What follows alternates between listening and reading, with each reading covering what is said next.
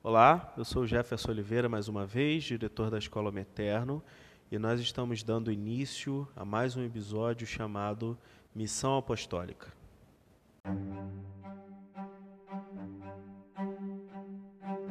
Anderson Bonfim diz que existe uma redundância quando você fala missão apostólica. E eu concordo com ele porque a palavra apóstolo fala sobre alguém que foi enviado com uma missão, alguém cuja uma missão foi delegada. E quando você fala em apostólico, você está falando em algo com um aspecto missional.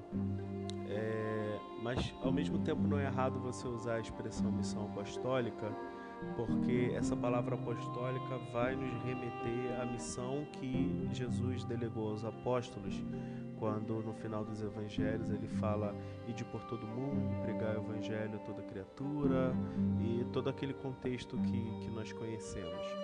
Ah, geralmente quando a gente fala sobre missão, ah, principalmente no nosso contexto evangélico, protestante, cristão, é, remete muito à nossa mente pessoas que são enviadas a outros países em, em viagens missionárias e tudo mais.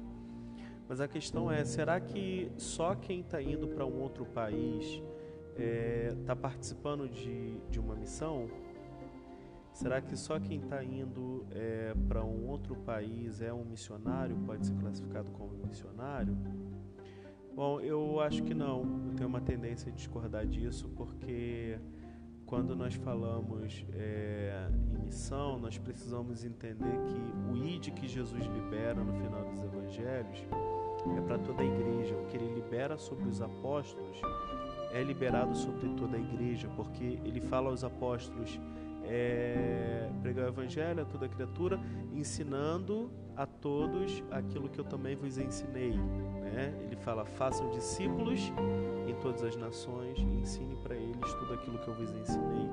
Então, é, nessa dinâmica de fazer discípulos, ensinar os discípulos o que Jesus ensinou aos seus discípulos, que se tornaram apóstolos, é liberar aos discípulos que viriam depois dos apóstolos a mesma missão que Jesus liberou sobre os seus próprios discípulos. Ah, então, a missão, o caráter missional e apostólico, ele está sobre a igreja. Toda a igreja ela é apostólica, toda a igreja ela é missional. Não existe missão fora da igreja e não existe uh, uma igreja sem missão. Quando eu falo de uma igreja, eu estou falando do corpo de Cristo é, em sua expressão geral. Não existe é, igreja de Cristo que não seja uma igreja que está envolvida em missão. A missão tem a ver com ser igreja, e ser igreja tem a ver com cumprir uma missão que foi delegada a nós pelos apóstolos, delegada aos apóstolos por Cristo, né? Ah, e isso envolve também entender que a missão que foi delegada sobre os apóstolos não era uma missão dos apóstolos, mas a era uma percebe isso em Hebreus capítulo 3, por exemplo, quando Hebreus se refere a Cristo como o apóstolo de Deus, sacerdote e apóstolo de Deus. Então, Jesus era um apóstolo de Deus antes mesmo dos apóstolos de Cristo existirem. Uh, e dentro da, do entendimento que nós falamos sobre o apostólico ser algo missional, quando nós falamos sobre Jesus como apóstolo de Deus, nós falamos de Jesus como alguém enviado por Deus para uma missão. Uh, e nós precisamos aprofundar também que a missão que Cristo estava cumprindo também não era de Cristo, era uma missão de Deus, porque aquele que envia é o dono da missão. Então, ah, da mesma forma que Jesus enviou os apóstolos e Jesus era, era, estava acima da missão que ele delegou aos apóstolos, essa mesma missão, na verdade, pertence a Deus, porque quem enviou Jesus em uma missão foi o próprio Deus.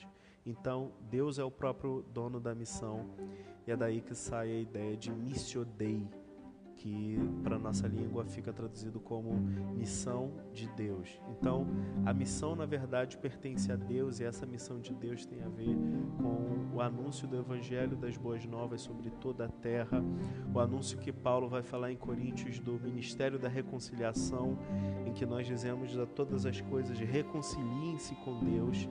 Essa missão tem a ver com a restauração de todas as coisas, voltando uh, para Deus, estando de volta em Deus. Então, toda a missão consiste numa missão de restauração de todas as coisas.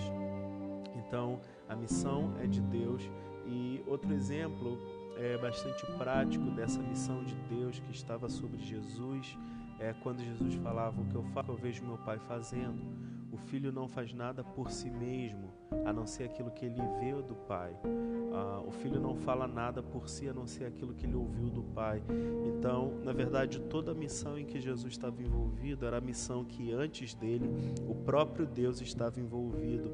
Então, ele observava a forma como Deus estava cumprindo a sua missão e se envolvia na missão em que Deus lhe enviou, que entendendo que essa era a missão do próprio Pai. Ah, e daí a gente pode desvincular, inclusive, essa ideia de que missão é só é, missionário é só quem vai para as nações, porque missionário na verdade é todo aquele que faz parte do corpo de Cristo. Se você tinha dúvida é, se você era um missionário ou não, a partir desse, desse pensamento, dessa ideia, você pode perceber que você é sim um missionário e que o campo de missão da igreja é o mundo, né? É, Deus não não te deu só uma nação específica, mas Ele deu à igreja toda a terra em todo o tempo, em todas as coisas. A nossa missão é proclamar reconciliação com Deus e a nossa missão ela é cumprida nas nações, nossa missão é cumprida nas cidades, nos bairros e ela também é cumprida quando um cuida dos seus filhos, quando um pai está ah, uh, mantendo seus filhos em submissão, quando um homem está cuidando do coração da sua esposa, quando a sua esposa está uh, cuidando do marido e da casa, quando uma pessoa está trabalhando, quando uma pessoa está empreendendo, quando uma pessoa está estudando, os relacionamentos. Uh, toda missão ela é relacional quando nós estamos envolvidos com nossas amizades, com tudo aquilo que a gente se relaciona tudo é um campo de missão. Essa terra não é a, a nossa morada, nossa morada é a Nova Jerusalém. É, quando Jesus voltar, novos céus e nova terra. E a terra que nós estamos hoje é um grande campo missionário em que todo o tempo nós estamos em missão, ok?